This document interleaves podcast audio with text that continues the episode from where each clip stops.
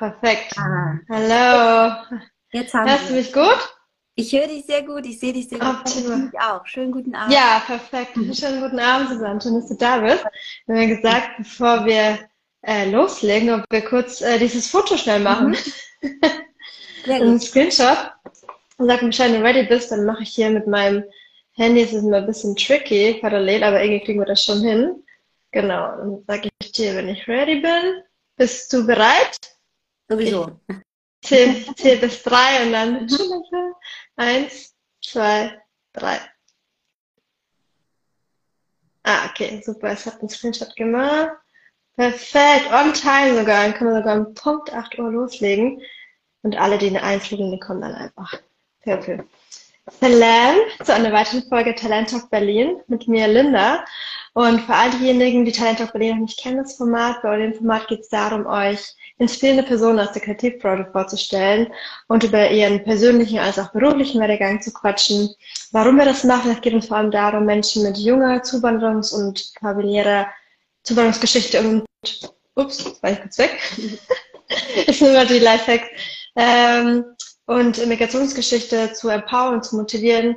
Und äh, ich freue mich auf meinen heutigen Gast, und zwar Susanne Sade. Schön, dass du da bist. Ich freue mich, ich freue mich, eingeladen zu sein von euch. Ja, vielen, vielen Dank, dass du dir Zeit genommen hast an dem späten Sommerabend, die schönen letzten Tage, die jetzt nochmal rauskommen. Hm, Susanne, bevor wir äh, über dich und dein Leben quatschen, du bist ja Journalistin, Moderatorin, da werden wir auch gleich nochmal zu quatschen kommen. Vielleicht magst du uns kurz erzählen, wer du bist, ähm, wie du aufgewachsen bist, sowohl kulturell, sozial, dass wir uns einfach so ein kurzes Bild von dir und deiner Kindheit machen können. Mm, gerne. Also ich glaube tatsächlich habe ich so auf diese Art und Weise die Frage noch nie gestellt bekommen. Es ist irgendwie schön, darüber so nachzudenken. Also ich bin ähm, als, ich sage immer gerne, saarländische Iranerin groß geworden. Nämlich im Saarland bin ich vor allen Dingen groß geworden. Und meine Mutter ist Deutsche, mein Vater ist Iraner, also mhm. mit zwei ähm, ja, ganz unterschiedlichen auch Einflüssen familiärer Natur. Also ich war auch immer sehr, sehr viel im Iran auf der einen Seite und auf der anderen Seite natürlich auch ganz viel im Saarland unterwegs und ähm, hatte da eine ganz behütete Kindheit zwischen zwei Kulturen auf eine Art mhm. und Weise. Und ähm, ja, mittlerweile bin ich in Köln, nicht mehr im Saarland, aber hab, ähm, ja, fühle mich da irgendwie oft so ein bisschen privilegiert, dass ich die Chance hatte, zwei Sprachen zu lernen und eben ja auch ganz unterschiedliche kulturelle Einflüsse in meiner Kindheit haben zu dürfen.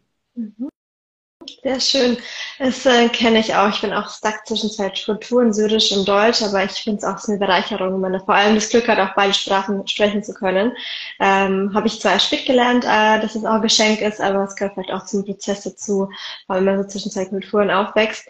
Ähm, Susanne, ach so für alle, die übrigens nach und nach zuschalten, äh, feel free, wenn ihr irgendwelche Fragen habt oder an, an Susanne über ihren Job als Journalistin oder Autorin, könnt ihr uns jederzeit hier in den Chat eure Fragen stellen und versuchen alle Fragen so gut wie es geht aufzunehmen.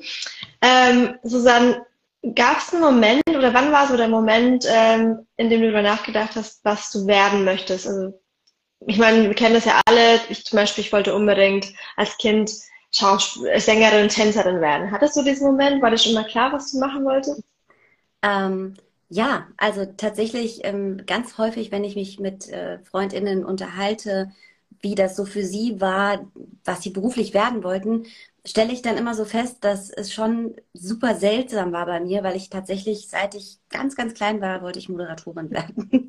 ich wollte mhm. immer Moderatorin und Journalistin sein. Es liegt vor allen Dingen, glaube ich, daran, dass ich es immer schon ganz toll fand, äh, zu sprechen, lyrische Dinge vor Menschen zu sprechen, Publikum zu haben, Musik zu machen, ähm, ja, ganz viel auch neugierig sein zu dürfen, ins Gespräch zu kommen mit ganz unterschiedlichen Menschen. Und ich glaube, ich habe recht früh verstanden, dass wenn ich ähm, wenn ich einen Beruf suche, bei dem ich ganz unterschiedliche Menschen kennenlernen möchte, dann ist ein möglicher Beruf der Journalismus. Und deswegen wollte ich mhm. auch immer ähm, in den Bereich Moderation und Journalismus gehen und habe damit eigentlich recht früh angefangen. Also schon so als Kind mit Kinderradio und allem drum und dran. Also da gab es eigentlich recht schnell keinen Weg äh, zurück.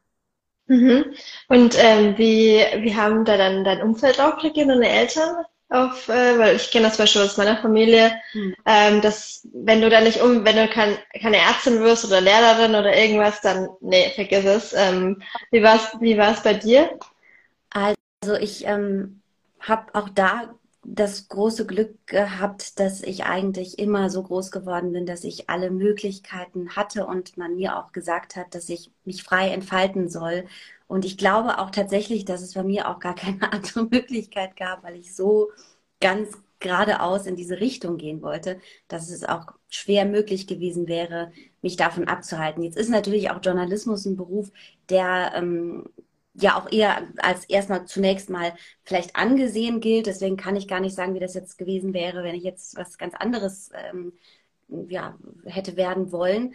Aber so hatte ich da alle Möglichkeiten und konnte einfach ganz früh das machen. Und ich, ja, ich bin auch einfach wirklich ganz klar einfach durch die Gegend, habe gebrüllt, ich möchte Journalistin und Moderatorin mhm. sein. Und wahrscheinlich stand es auf meiner Stirn auch drauf. Und mhm. so haben mich da auch alle ganz ähm, ja, offen unterstützt. Und, und ähm, ja, da hatte ich keine, keine Schwierigkeiten. Ich weiß, was du meinst. Also ich glaube auch, egal in welcher gesellschaftlichen Umgebung man groß wird, gibt es immer ja auch Hürden und Wände und auch gerade wenn ähm, Angehörige oder Familienmitglieder einem ja vielleicht sagen, probier's doch lieber damit und mach doch Medizin oder keine Ahnung. Das ist, glaube ich, wahnsinnig schwierig und ich bin froh, dass ich diese Hürde tatsächlich nicht hatte. Ja, freut mich zu hören. Das ist tatsächlich nicht so oft der Fall. Mhm. Ähm, wie, du hast ja gesagt, du hast ja schon recht früh mit Kinderradio angefangen. Das heißt, neben der Schule schon oder, oder in welchem Alter äh, kann man mit Kinderradio anfangen? Gibt es da so eine Mindestgrenze? Du, in Saarland gibt es wahnsinnig viele Möglichkeiten, habe ich damals festgestellt. Und da habe ich wirklich mit ähm, ich glaub, acht oder neun angefangen mhm. und Zeitungssachen und Hauptsache irgendwas, bei dem man Menschen interviewen kann und mit Menschen sprechen kann. Und deswegen konnte ich da recht früh mit anfangen. Und ich habe tatsächlich immer so neben der Schule dann auch schon ähm, versucht, irgendwie in, im Medienbereich Sachen zu machen. Mittlerweile haben wir ja da ganz andere Möglichkeiten, als das ähm, vor, oh Gott, ja, eben 15 Jahren vielleicht der Fall war. Äh, aber äh, ja, weil es zum Beispiel auch so tolle Sachen gibt wie Jugendpresse und solche Sachen. Das finde ich wirklich ganz großartig, wie sich da auch die Landschaft in Deutschland entwickelt hat. Mhm. Ähm, da hatte ich nicht so viele Perspektiven vielleicht wie heute, aber durchaus gab es auch damals schon ganz viele äh, Workshops, die man machen kann. Zum Beispiel, was ich auch heute total empfehlen kann. Ich arbeite ja heute zum Beispiel unter anderem auch als jemand, der Workshops gibt und Leute mhm ähm, weiterbildet im Bereich Moderation und, und Öffentlichkeitsarbeit. Und die Landesmedienanstalten, die es ja in jedem Bundesland gibt zum Beispiel, die machen für junge Menschen, für Kinder und Jugendliche und auch für Erwachsene ganz viele Workshops. Und die habe ich auch damals schon machen können. Das war dann mhm. noch so teilweise mit VHS-Kassette und solchen Geschichten, aber das war cool. Und dann konnte ich erstmal so äh, Eindrücke sammeln, wie denn eigentlich die Medien so funktionieren. Und diese Workshops, die sind auch umsonst? Ja, die sind bis heute alle umsonst. Also wer sich da heute für interessiert, zum Beispiel in NRW, ist das äh, die Medienbox-NRW-Seite. Da kann man kostenlos mhm. machen. Gibt fast jede, in jedem Bundesland Angebote und Möglichkeiten. Und das ist für junge Menschen richtig cool, weil man einen ganz bunten Einblick kriegt in die Medienlandschaft. Ja, voll cool. Danke für den Tipp. Werde ich auf jeden Fall nochmal verlinken hinterher beim Upload. Ähm, wie wie gab es denn zu deiner Zeit auch gewisse Role Models oder jemanden, dem du voll nachgeeifert hast? Ja, also ich, mhm. also ich tue mich immer so schwer, ganz klar so Namen hervorzuheben. Also ich habe, glaube ich, ähm, ganz oft ähm, das gebraucht, auch einfach zu Menschen hochblicken zu können oder zu sehen, hey, es ist möglich, als äh, Frau zum Beispiel ähm, Blumenkleider zu tragen und trotzdem Jetzt warst du, jetzt warst du, bist du kurz weg, Susanne? Ich höre dich nicht mehr. Ist wieder da? Ah, jetzt haben wir. Jetzt höre ich dich. Genau, ich habe das letzte, was ich gehört habe, war, man kann auch als Frau Journalistin mhm. sein und Blumenkleider tragen und dann warst du weg. Und zum Beispiel, immer so als Beispiel, und trotzdem ganz seriöse Politikveranstaltungen moderieren. Oder dass man einfach irgendwie, ich habe mir immer schon gewünscht, dass wir mehr Diversität mhm. in die Medien und auch mehr Diversität äh, auf ganz vielen Ebenen. Also was feministische Aspekte betrifft, genauso wie was Altersaspekte betrifft, was natürlich auch Menschen mit Einwanderungsgeschichte betrifft, was ähm, ganz, ganz, ganz viele Aspekte betrifft. Und da war ich oft mh, mm, so ein bisschen traurig, weil ich natürlich auch gesehen habe, okay, so wie ich jetzt bin, obwohl ich natürlich auch ein privilegierter Mensch bin, weil ich weiß gelesen bin, trotzdem hatte ich das Gefühl, ich finde nicht viele Leute, die so sind wie ich.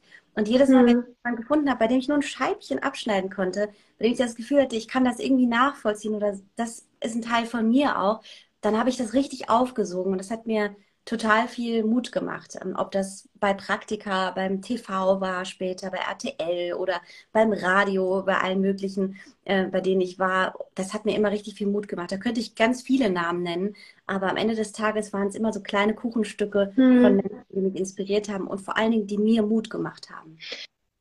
Das ist ja gerade auch ein, ja, ein wichtiger Aspekt auch unserer Arbeit oder eben von diesem Format Talent auf Berlin, dass wir gerade euch da draußen auch zeigen wollen, dass es eben auch noch mehr solche Stückchen gibt auf der Welt, in, in denen ihr euch auch irgendwie was abschauen könnt, sag ich jetzt mal, weil du sagst, ähm, ja, gerade für Menschen wie wir, oder ich jetzt mal für dich und mich, die White Past sind, ähm, die dann vielleicht auch jemanden suchen, der eine ähnliche Biografie hat oder der vielleicht zwischen zwei Kulturen aufgewachsen ist und dadurch doch die Medienlandschaft sehr weiß noch teilweise ist, vielleicht auch manchmal die Hoffnung verlieren oder vielleicht den Mut auch nicht haben, den Weg zu gehen. Und das ist auch ganz schön, dass man dann auch ähm, Menschen ähm, kennt oder mit Menschen netzwerken kann, die vielleicht ähm, wie du äh, auch in dem journalistischen Bereich tätig sind und sagen, hey, ich bin auch Deutsch-Iranerin oder ich habe auch den Weg gemacht.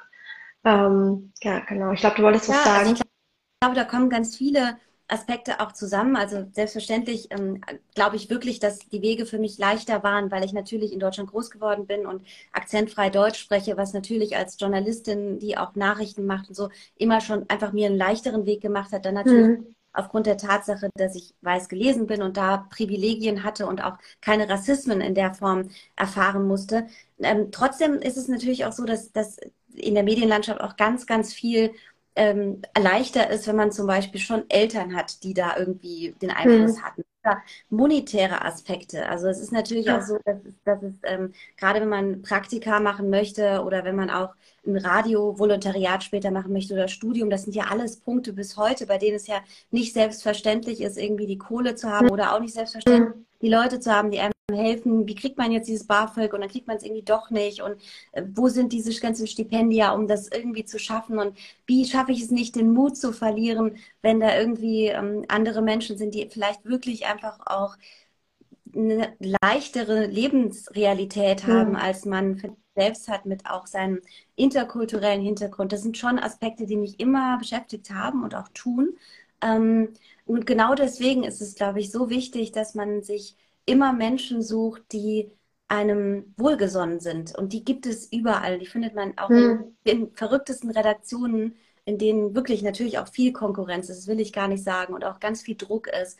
Ähm, aber ich glaube, dass es immer wichtig ist, sich Menschen zu suchen, die sagen, hey, glaub an dich, mach weiter. Absolut. Das, ähm, da bin ich voll bei dir.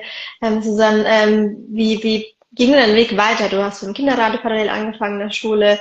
Kannst du uns vielleicht noch so einen Weg zeichnen? Wie, wie hast du deinen Weg weiter im journalistischen Bereich gefunden, nach der Schule zum Beispiel? Hm. Also tatsächlich, wie ich ja schon angedeutet habe, war das so eine Sache bei mir, weil ich das ja immer wollte und ganz früh äh, diese Kinderradiogeschichten gemacht habe und Schülerzeitung. Und dann habe ich aber tatsächlich nach dem Abitur mein erstes Radiopraktikum absolviert. Das war dann mhm. damals beim Saarländischen Rundfunk und dann recht schnell auch bei Big FM. Das ist ein sehr großer privater junger Radiosender. Und meine ersten Eindrücke waren auch von SprechtrainerInnen, die dann zu mir kamen und meinten, hm, nee, das wird auf gar keinen Fall was. Also diese Stimme geht gar nicht. Also das wirklich gar nichts. Oder auch meine ersten Praktika beim TV war es auch nicht so, dass alle gesagt haben, herzlich willkommen, schön, dass du da bist, sondern das waren schon teilweise auch sehr äh, verletzende Sätze, die man da hört. Okay. So, keine Ahnung, Gesicht, aber zehn Kilo weniger, dann kannst du hier gerne mal wow. okay. Ist alles äh, Sätze, die, glaube ich, auch vor vielleicht auch ähm, vielleicht 12, 13 Jahren auch noch schneller fielen, als das heute gehen würde. Ähm, und ich habe aber damals irgendwie für mich so den Entschluss gefasst, einmal komplett dadurch und zwar durch alle Praktika dieser Welt. Ich habe, glaube ich, insgesamt, ich weiß gar nicht, es sind bestimmt zehn Stück, die ich gemacht habe in meinem Leben. Hm. Und äh, das hat mir aber auch geholfen, ganz viel autodidaktisch zu trainieren und dran zu arbeiten, an meiner Stimme, an ganz vielen zerrissenen ähm, sogenannten Kollegengesprächen und Beiträgen fürs Radio. Und irgendwann beim 120.000. Mal kam dann jemand und meinte so, oh, wer hat das denn eingesprochen? Und dann meinte ich so, ja, das war ich. Und dann war so, okay, cool, das fanden irgendwie alle cool. Und dann habe ich irgendwie mehr Mut gefasst, weil ich, hm. glaube ich, aber auch nicht aufgegeben habe und weil ich ähm, das unbedingt mit aller Gewalt wollte. Und dann irgendwann fing es an, dass ich dann auch abseits von Praktika damit auch anfangen konnte, Geld zu verdienen. Und mhm. so, um den Rahmen ganz zu Ende zu spannen, habe ich eigentlich, ob ich studiert habe oder später eine Radioausbildung gemacht, habe ich eigentlich immer nebenbei gearbeitet und ähm, habe irgendwie auch nie mehr den Sprung rausgeschafft, ähm, nicht irgendwie für Hörfunk und ähm, Co. zu arbeiten. Hast du dann, weil du meinst, du hast dann angefangen, ähm, das aus Außerhalb-Praktika zu machen, dass dann da schon äh, bereits ähm, Freelance-Bereich und selbstständig zu sein oder ähm, warst du dann irgendwo angestellt oder wie hast du dann damit dein Geld verdient? Hm, also ich habe zuerst habe ich eben unvergütete Praktika gemacht. Heute mhm. habe ich ja zumindest irgendwie noch diese 400 Euro, die man kriegt. Das war damals nicht immer der Fall.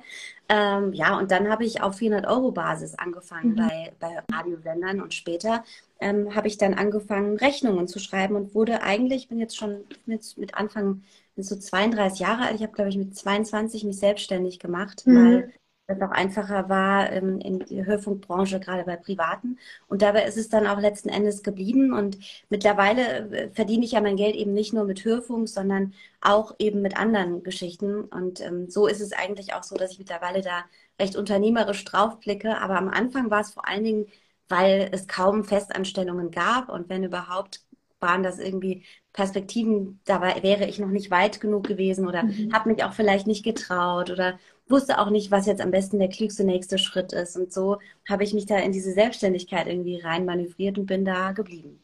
Mhm. Und ähm, hast du irgendwelche Tipps äh, für alle, die jetzt gerade zuschauen oder die, später vielleicht nochmal zuschalten, wenn man sich mit dem Bereich, ich meine, du bist auch Moderatorin, ähm, du machst ja ganz viele Sachen ähm, im journalistischen Bereich, ähm, was wäre so der erste Schritt, den man auf jeden Fall machen sollte, neben Praktika sowieso? Aber gibt es was, was du hast, wenn du heute zurückblickst, wo dir vielleicht irgendwas gefehlt hat, hättest du die Info früher schon gehabt, vielleicht anders gemacht hättest?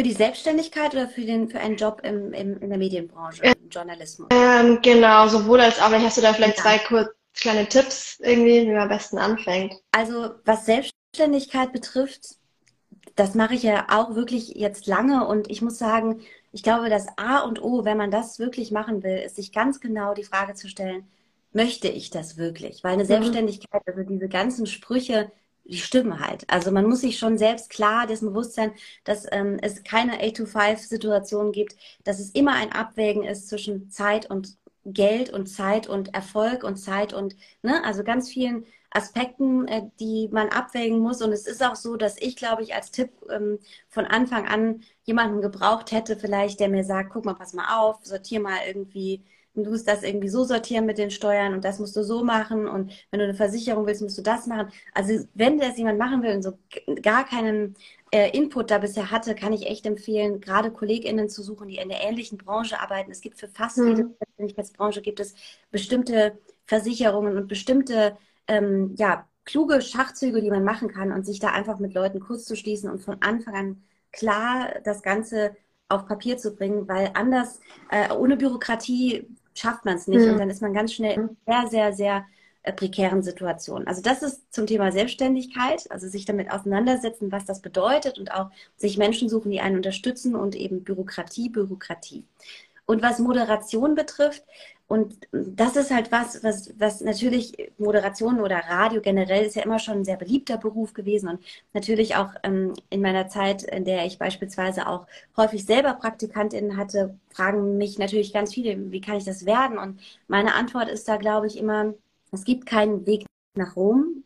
Glücklicherweise gibt es den nicht, sondern es gibt Gott sei Dank vielfältige Möglichkeiten, ähm, diesen Beruf als Moderatorin oder auch als Journalistin, das ist ja nicht beides unbedingt das Gleiche, mhm. zu werden. Aber wir dürfen nicht vergessen, dass Journalismus ein Handwerkszeug ist. Und ich würde mir auch in der Zeit, in der wir Möglichkeiten haben, wie Insta Live und so weiter, wünschen, dass wir weiter dieses Handwerk des Journalismus lernen, wenn wir wirklich journalistisch arbeiten wollen, weil wir es brauchen für demokratische Werte, für ähm, eine gute Berichterstattung und vieles, vieles mehr. Und das ist echt das A und O, wirklich Journalismus zu lernen, was ich sehr wichtig finde. Und für Moderation ist es so, natürlich gibt es da auch Leute, die das über eine Akademie machen, über ein Studium, über ein Hörfunkvolontariat oder anderes Volontariat, so nennt sich ja diese Ausbildung, die man bei Hörfunk und Fernsehen beispielsweise machen kann. Mhm. Ähm, und da ist es auch wichtig, einfach sich ähm, von Anfang an äh, Praktika zu suchen und ganz viel Praxiserfahrung zu suchen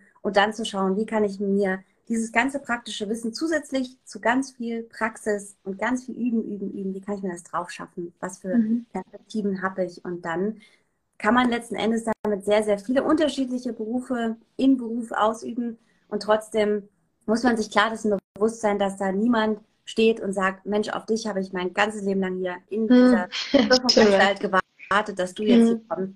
Das ist einfach in dieser Branche nicht der Fall. Ja. Also ich höre auch raus, dass man auf jeden Fall das Netzwerkarbeit auch ein sehr, sehr wichtiger, äh, wichtiges Tool ist, glaube ich, in dem Bereich.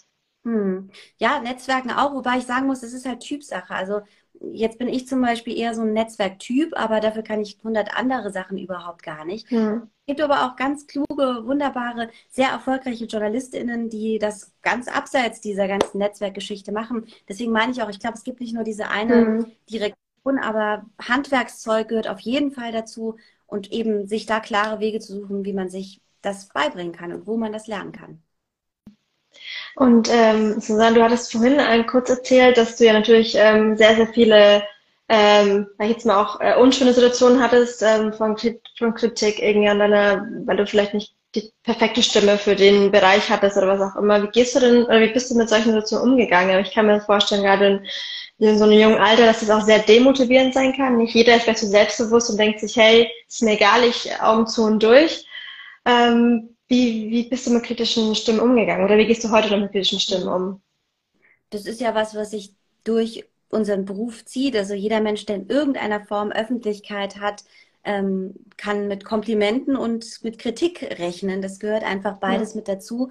Und für mich persönlich, äh, ich bin jetzt eher so ein, so ein vom Typ eher so ein sensiblerer Typ. Es ist jetzt nicht so, als würde, hätte mich das immer kalt gelassen oder ließe mich das immer kalt. Ich versuche das immer so zu machen, dass ich mich wirklich mit der Situation auseinandersetze und mir auch angucke, was wurde mir da gerade gesagt und versuche das erstmal neutral, kann man das nie einordnen, aber ich versuche erstmal nachzuvollziehen, ist das dann hier gerade eine Kritik, die wirklich wichtig ist, dass ich sie höre. Also wenn, wenn ich Scheiße baue zum Beispiel, dann ist natürlich ganz wichtig, dass ich das, ähm, dass ich auch Kritik annehme. Und da versuche ich immer einerseits sensibel für zu bleiben und auf der anderen Seite versuche ich aber auch, wenn es Kritik ist, die ja ungerechtfertigt ist oder die vielleicht auch einfach wo es um Dinge geht, die, die einfach nicht zur Sache tun, wie zum Beispiel, keine Ahnung, habe ich jetzt Lippenstift oder nicht oder weiß der Kuckuck, dann versuche ich da nochmal ganz bewusst meine Werte auch in meinem Kopf zu reproduzieren. Und die sind dann in dem Moment nicht immer einfach, aber total wichtig, weil wir wollen ja in einer Welt leben, in der wir nicht irgendwie direkt in eine Schublade gesteckt werden und verurteilt werden. Wir wollen ja auch, gerade mit Blick auf meine Arbeit, auch als, als Iran-Journalistin beispielsweise, wir wollen in einer Welt leben, in der wir Frauen eben nicht danach beurteilt werden, ob wir jetzt ein Glitzerkleid anhaben und Lippenstift mhm oder halt eben nicht. Und ähm, das ist was, was ich versuche, als meine Werte auch voranzubringen weiter und auch zu teilen. Und natürlich, äh, abschließend gesagt, ähm, hat mich das damals auch oft, ähm, gerade am Anfang, war das sehr schlimm. Es hat äh, total wehgetan und hat mhm. natürlich auch in mir Momente gemacht, in denen ich ganz, ganz unsicher war. Aber ich glaube, ein bisschen gehört zur Medienbranche und zur Künstlerinnenbranche auch so ein bisschen dieses Achterbahn-Ding dazu. Also ich glaube, ich habe selten die Bühne betreten, wenn wirklich was sehr Großes war, bei dem ich nicht fünf Minuten vorher gleichzeitig dachte, oh mein Gott, wer bist du eigentlich, dass du das jetzt machst? Mhm. Und gleichzeitig dachte, oh mein Gott, ich bin richtig cool, dass ich das jetzt mache. Und diese Ambivalenz spielt ja auch irgendwie mhm. mit. Und wenn man diesen, diesen, diese Bühne auch oder auch diesen Nervenkitzel mag in irgendeiner Form, dann ist man da auf jeden Fall, glaube ich, an der richtigen Stelle. Aber ich glaube, das ist halt auch was, was man lernen muss, mit umzugehen, mhm. irgendwie sich zu erden innerlich und das trotzdem zu machen.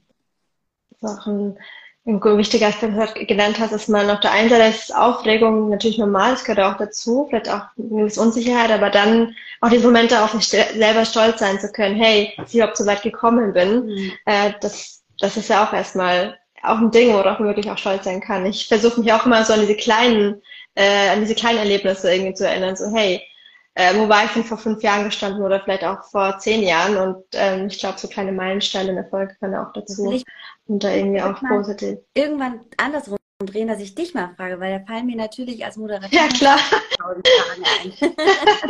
ja, schau, das ist mal anders, weil heute du moderiert wirst oder auf der anderen Seite stehst. Ja, klar. Äh, nur zu, was möchtest du fragen? Sehr schön. Bitte? Wolltest du mich was ja, Fragen hab, gerade? Ich habe mir fallen ganz viele Fragen ein. Das ist ja, so, ja. total, das ist total spannend, auch natürlich zurückzufragen, äh, wie das wie das so für dich ist. Wie, wie gehst du denn damit um? Was ist denn dein Tipp, den du so nutzt, um da eine Resilienz zu bewahren? Also mein Tipp ist, ähm, was ich gerade eben gesagt habe, dass man sich bewusst macht. Also es hilft mir zum Beispiel immer, ich bin immer super, super aufgeregt. Ich zweifle auch, es gibt so Momente, wenn ich gerade so neue Aufgaben zu bewältigen habe, ähm, die ich vorher noch nie gemacht habe, und denke, okay, verdammt, kann ich das, kann ich das nicht? Ich bin mir nicht so sicher. Dann denke ich mir immer, okay, ich versuche es einfach, denn andere haben es ja auch irgendwie geschafft. So. Also was soll im schlimmsten Fall passieren? Ähm, wenn es am Ende wirklich nicht so klappt, dann war es es vielleicht nicht, das Richtige für mich. Und dann habe ich es nächstens versucht, weil für mich ist es schlimmer hinterher nicht zu wissen, ob ich es geschafft haben könnte oder nicht. Und äh, mich auch immer an diesen kleinen, kleinen Erfolgserlebnissen zu orientieren. Ich denke, okay, Linda, du warst vor zehn Jahren, warst du vielleicht noch viel unsicherer, da hättest du dir nie vorstellen können, einen Live-Talk bei Instagram zu moderieren oder einen Podcast zu gründen oder was auch immer. Ähm, genau, das gibt mir dann auch mal so ein bisschen Motivation, ja, das ist weiterzumachen. Sehr, sehr gute Sache auf jeden Fall, sich da auch mit sich selber nochmal in Dialog zu treten. Hm. Ja, genau. ähm, Susanne, ich, wir haben, ich check mal die Uhrzeit, damit wir, ähm, damit ich nicht lange aufhalte. Ähm, vielleicht kannst du noch kurz so ein realistisches Bild von deinem normalen Alltag zeichnen. Was, wie sieht so ein normaler Alltag in deinem Berufsfeld aus? Haben wir nicht. also tatsächlich ähm, bin ich ja jemand, der auf fünf Spuren fährt. Das ist einerseits Bühnenmoderation, Kameramoderation, das ist so der Hauptteil meines Berufsalltags. Das heißt, es gibt Tage, an denen ich dann auf der Bühne stehe oder vor der Kamera, weil ich gebucht bin von irgendeinem Institution oder irgendwo, wo ich irgendwie eine Veranstaltung, das eine Preisverleihung ist oder ein, ein politisches Panel moderiere. Und dann gibt es Tage, an denen ich zu Hause sitze und eben genau diese Panels oder diese Preisverleihungen vorbereite. Das ist so ein Teil. Der zweite Teil ähm, der, das ist meine journalistische Arbeit für den Deutschlandfunk zum Beispiel. Da moderiere ich Sendungen. Zum Beispiel jetzt gerade ähm, habe ich morgen früh eine Aufzeichnung für eine Sendung und am Freitag eine Sendung morgens. Und dann ist das so, dass man eben Tage, an denen man recherchiert und Tage, an denen man moderiert oder eben als Autorin oder Redakteurin für diese Sendung da ist ähm, im Funkhaus dann selbst oder auch für andere Sender, wenn ich zum Beispiel, und das ist dann das dritte, ob das jetzt zum Thema Iran ist oder auch zu anderen Themen Beiträge ähm, ja, entweder anbiete oder angefragt werde. Äh, ja, und abseits davon habe ich aber auch meine Arbeit mit meiner Stimme, denn ähm, meine Stimme ist was, woran ich und womit ich sehr gerne arbeite. Ich mache Hörbücher zum Beispiel. Ähm, das sind dann Tage, die ich in so einem Produktionsstudio acht Stunden sitze und in irgendein Mikrofon reinrede. Ähm, und ansonsten gebe ich Workshops. Das heißt also, ich ähm, habe dann Einzelpersonen oder auch ähm, Gruppen, die gerne ein bisschen mehr lernen wollen zum Thema Bühnenmoderation und Kameramoderation oder auch journalistische Arbeit. Und das sind dann Tage, an denen man mit Menschen gemeinsam tatsächlich auch nochmal etwas näher dann zusammenkommt, als das in dieser Bühnensituation ist, wo man ja eigentlich nur mit der Bühne interagiert und den Leuten, die auf der Bühne sind. Und so ist mein Tag, äh, jeder Tag unterschiedlich. Natürlich habe ich im Moment in diesem Jahr auch sehr viel damit zu tun, zu versuchen, auch eine weitere journalistische Stimme zu sein in Deutschland, die über die Situation im Iran berichtet, als mhm. jemand, der mit beiden Sprachen lebt. Und ähm, ja, so ist, kann ich dir gar keinen ganz klassischen Tag nennen, sondern jetzt heute habe ich zum Beispiel einen Tag, da sitze ich jetzt hier, das kannst du jetzt nicht sehen, hier ist so ein Mikrofon und mein kleines Studio hier drin. Mhm. Ähm, das heißt, ich kann von hier Sachen produzieren und morgen bin ich im Funkhaus und so ist jeder Tag ein anderer. Also für was Neues gewappnet. Aber auch sehr interessant. Ähm, das heißt, äh, jeder, der jetzt gerade oder jeder, der zuschaut und denkt, hey, ich brauche mal irgendwie ein paar Tipps oder ich möchte mich gerne weiter im Bereich Moderation weiterbilden, kann auf dich zukommen und eine Workshops buchen. Genau, also es gibt auch ganz viele kostenlose Sachen, wie eben von der LFM, die ich eben nannte. Und ansonsten mache ich aber auch so kleinere Coachings und Workshops. Und ein bisschen Werbung machen. Muss auch mal sein. Und auf jeden Fall immer verlinken äh, deinen Account, dann weiß jeder, wo man dich findet. und ähm, Susanne, kannst du uns noch ein, zwei Sachen sagen, die du toll in deinem Job findest und zwei Sachen, die eher nicht so toll sind. Aus dem Bild, okay, was, was muss man rechnen, was vielleicht auch nicht so schön in diesem Arbeitsfeld ist? Was ist toll an meinem Job als Moderatorin und Journalistin selbstständig? Mhm. Freiheit, ganz viele Menschen kennenzulernen und neugierig sein zu dürfen und ganz viele ganz tolle Gespräche führen zu dürfen. Das liebe ich an meinem Job total. Was liebe ich noch? Dass ich ja, äh, ich bin jemand, der gerne künstlerisch auch arbeitet und ich habe das Gefühl, dass man, ob man auf der Bühne steht oder ob man eine Sendung macht, man kann auch immer ganz viel eigene Farbe reinbringen. Und so eine Stimme ist wie ein Werkzeug, wie ein Instrument. Ich bin jemand, der selber viel Musik macht. Ich spiele Gitarre und Querflöte und das ist so meine private Welt, auch die ich sehr liebe, Musik machen. Und ich habe das Gefühl, auch so eine Stimme kann wie ein Instrument sein, mit dem man ganz viel zaubern kann. Und das liebe ich auch total an meinem Job. Was mag ich nicht an meinem Job? Ähm, Schmerz auszuhalten. Also als Journalistin ist es natürlich auch so, dass man ganz viele schlimme Dinge auch erfahren muss, ob das mhm. jetzt die Situation im Iran ist oder auch zum Beispiel, ich war mal als Reporterin im Ahrtal, ähm, als diese mhm. katastrophale Hochwassersituation war. Und es ist natürlich ganz wichtig, da eine Neutralität zu wahren und trotzdem aber auch ähm, eine moralische Neutralität auch trotzdem zu haben. Und da ähm, bleibt man immer auch Mensch und das ist auch mein Anspruch an mich selbst. Aber das ist natürlich auch manchmal gar nicht so einfach, das abends irgendwie zu verarbeiten. Da habe ich großen Respekt vor Menschen, die in ihrem Beruf noch viel mehr in die Tiefen von irgendwelchen Situationen gehen müssen. Mhm. Und was mag ich noch nicht am Job? Ellenbogen mag ich nicht. Ich bin jemand, der, ich finde es irgendwie total schön, in Teams zu arbeiten und sich auch mit anderen Leuten so gegenseitig zu supporten und auszutauschen und so weit, so gut. Das möchten, glaube ich, ganz viele. Aber ich glaube, die Medienbranche ist und bleibt auch eine sehr beliebte, konkurrenzlastige Branche. Und da ähm, ja, ist es manchmal gar nicht so einfach, diesen Druck standzuhalten. Das ist was, was ich nicht so gerne mag. Ja. Und zum Abschluss für den Feierabend, ähm, was würdest du denn unseren jungen ZuschauerInnen noch mit auf den Weg geben? Ah, ähm, ich würde gerne auf den Weg geben, einfach mutig zu sein. Und zwar, ich habe ganz lange gesagt, ich will mal Journalistin werden. Und irgendwann habe ich gemerkt, ich kann ja auch einfach Journalistin sein. Damit will ich nicht sagen, dass man äh, ohne Kompetenz oder ohne, dass man Dinge lernt, einfach sagt, ich bin das jetzt. Das will ich gar nicht damit sagen, sondern ich, ich glaube, dass die Kombination aus, ja, mutig zu sein, und einfach zu sagen, hey, das ist, fühlt sich gerade vielleicht gar nicht so 100% komfortabel an, aber ich möchte das so sehr, ich brenne dafür, dann spring einfach mal ins kalte Wasser und guck, was passiert. Weil wenn es dein Traum ist, dann kannst du nicht mehr als danach nochmal aus dem Wasser rausgehen. Und gleichzeitig aber auch auf eine Art und Weise fleißig zu sein und wirklich für diesen Traum zu kämpfen, wenn es tatsächlich so ein Traum sein sollte. Und ansonsten irgendwas zu suchen, für das man brennt und daran arbeiten. Ich glaube, das wäre jetzt so spontan an diesem Mittwochabend das, was ich empfehlen würde. Und ähm, genau, ansonsten sich für die Iran-Revolution engagieren, selbstverständlich. Das ja. ist was, was uns alle weiter angehen wird, auch jetzt mit Blick auf den September. Ja, da bin ich auch mal gespannt, wie es weitergeht. Das hast du sehr, sehr schön gesagt, das Wort zum Mittwochabend. Und Freund, vielen, vielen Dank, Susanne, für deine Zeit. Auch an alle, die deine Arbeit verfolgen wollen. Folgt Susanne auf jeden Fall Instagram und checkt ihre Website. Das verlinken wir euch natürlich alles noch. Und bucht vielleicht auch einen, einen oder anderen Workshop. Ich hätte gerne Simulationstechnik oder äh, Tipps hätte ich auch gerne gehabt. Ich habe auch mal beim Radiopraktikum gemacht, aber das ist auch schon ewig, ewig her.